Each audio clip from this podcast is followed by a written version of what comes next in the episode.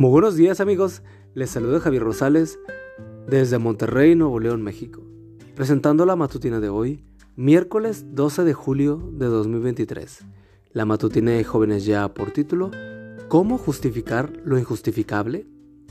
La cita bíblica nos dice, no se dejen engañar, ustedes bien saben que los que hacen lo malo no participarán en el Dios. 1 Corintios 6, 9. Según Marian Wallace y Vanessa Barner, cada año en los Estados Unidos, unas 40.000 personas se infectan con el virus del SIDA. Un millón de adultos están embarazadas y más bebés mueren producto de abortos, de los cuales un 20% corresponde a embarazos adolescentes. Abstinencia. ¿Por qué vale la pena esperar? www.cwa.org. ¿Se necesitan acaso cifras más convincentes para mostrar que las relaciones sexuales fuera del matrimonio son una verdadera plaga? Para los defensores del sexo seguro, sí, porque siguen tratando de justificar lo injustificable. Para ello echan mano de varias verdades a. He aquí algunas según presentan un artículo de la revista Prioridades. Agosto de 2008, página 4 y 5. Número 1. Todo el mundo lo está haciendo. Esta afirmación. Son muchos jóvenes los que han decidido conservarse sexualmente puros hasta el día de su boda. Esos jóvenes no están dispuestos a perder su integridad en relaciones sexuales sin sentido de compromiso, que caracteriza la relación íntima en el matrimonio. Número 2. El sexo es una necesidad biológica. Sí lo es, pero no sabemos de ningún joven que haya muerto por no tener relaciones sexuales antes del matrimonio.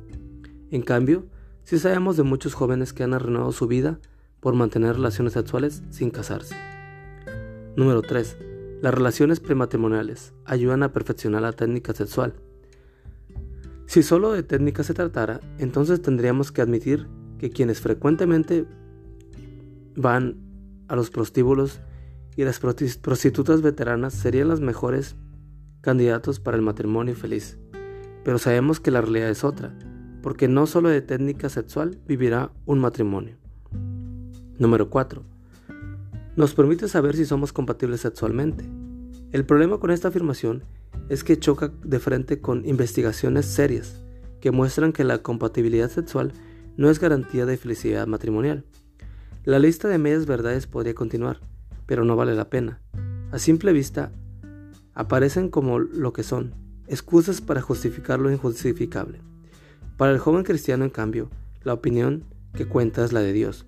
¿Qué piensa Dios de las relaciones sexuales fuera del matrimonio?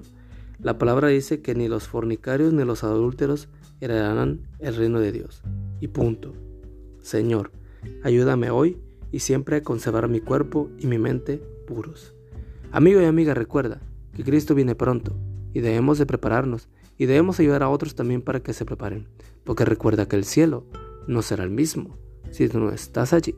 Nos escuchamos hasta mañana. Hasta pronto.